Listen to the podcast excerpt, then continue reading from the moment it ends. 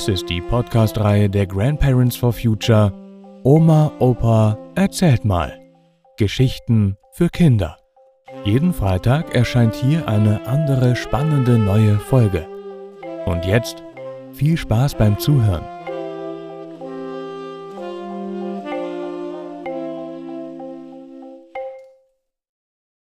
Dokumenta 15 Der Kolonialwarenladen oder der globale Süden Als kleiner Junge bin ich immer gerne zu dem Kolonialwarenladen, den Frensters, im Feldschlösschen gegangen. Da gab es für mich nach dem Einkauf immer etwas aus dem Bonbonglas. Und ich konnte so tolle Sachen wie Kaffee, Tee, Gewürze, Orangen, Zitronen, Schokolade und so weiter kaufen. Also das fand ich ganz spannend und habe mir nichts dabei gedacht, was das Wort kolonial denn eigentlich bedeutet. Später, als ich dann auf das Gymnasium kam, hatte ich als erste Fremdsprache Latein. Colonia heißt auf Latein die Siedlung. Also das brachte ich nicht so richtig zusammen mit den Frensters, die kamen aus keiner Siedlung. Aber dann lernte ich in Geschichte, dass viele europäische Länder in Lateinamerika, Afrika oder Südostasien Kolonien gegründet hatten. Zu diesen Ländern gehörten dann zu unterschiedlichen Zeiten Spanien, Portugal, England, die Niederlande, Belgien, auch die Vereinigten Staaten und am Schluss kam Deutschland mit dem Spruch dazu, wir wollen auch einen Platz an der Sonne. Also bei uns an der Schule wurde das so verkauft, dass brave Seeleute und Missionare in diese Länder kamen, um das Christentum dort zu verbreiten. Die armen Heiden mussten doch bekehrt werden. Das war aber nur ein billiger Vorwand. Später, als ich mich politisch engagierte, lernte ich dann, dass das gar nicht so passiert ist. Diese Länder waren ja bewohnt. Da mussten keine neuen Siedlungen und Kolonien geschaffen werden. In diesen Ländern im Süden der Erde, also im globalen Süden, lebten Menschen mit dunkler Hautfarbe. Sie waren hellbraun, dunkelbraun oder gelblich. Diese Hautfarben sind notwendig, weil die Sonneneinstrahlung auf der Südhalbkugel nun halt sehr viel höher ist und die Haut so mehr Pigmente zum Schutz bilden muss. Also die Hautfarbe hängt sehr stark vom heißen Klima mit viel Sonneneinstrahlung ab. Die dunkelhäutigen Ureinwohner in diesen Ländern haben die weißen Europäer zunächst sehr freundlich aufgenommen, aber dann wurden sie eines Besseren belehrt. Die Europäer wollten zunächst das Gold und Silber dieser Länder und dann vor allen Dingen ihre wertvollen Bodenschätze. Dafür bekamen die Einwohner all dieser Länder dann Glasperlen. Das war natürlich ein völlig ungerechter Tausch.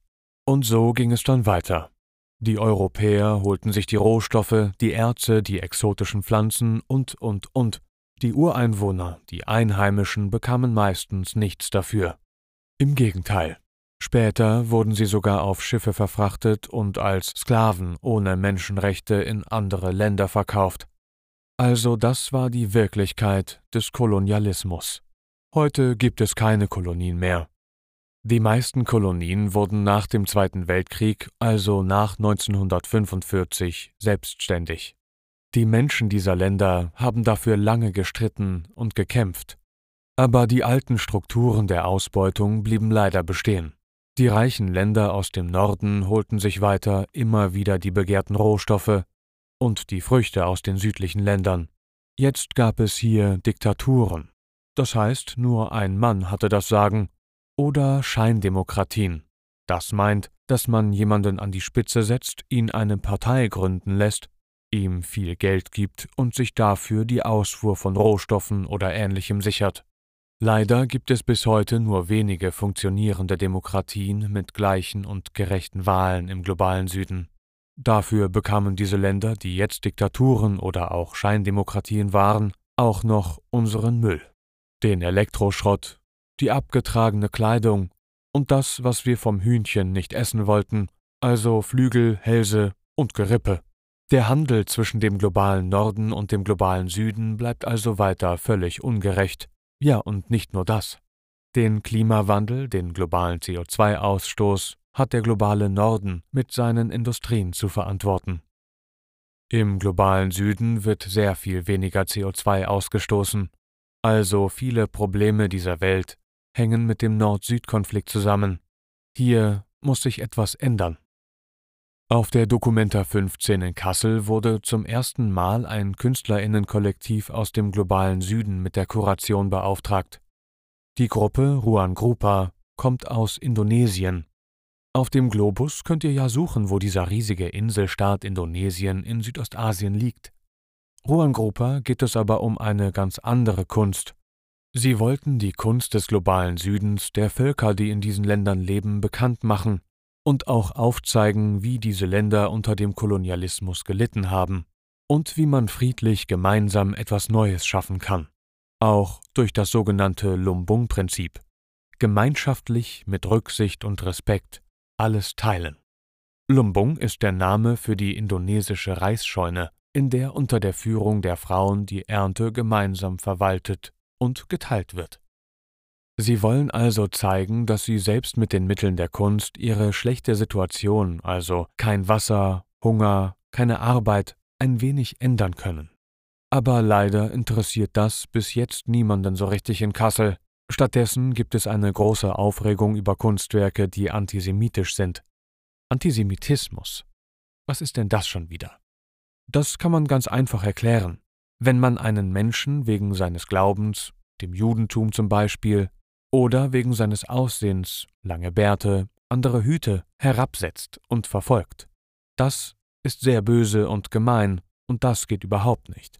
Das ist keine Meinung und erst recht keine Kunst.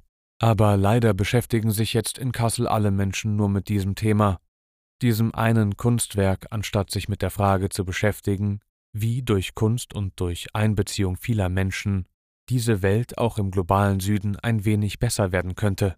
In der Schule würde man bei einem Aufsatz sagen, Thema verfehlt.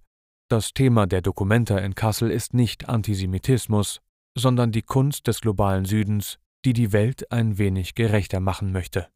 Darüber sollten alle miteinander reden, wenn alle bei den Kunstprojekten mit Malen, mit Musik machen oder mit Skaten oder einfach nur den Künstlerinnen aus dem globalen Süden zuhören. Vielleicht gelingt das ja noch. Also macht dabei mit. Auf nach Kassel.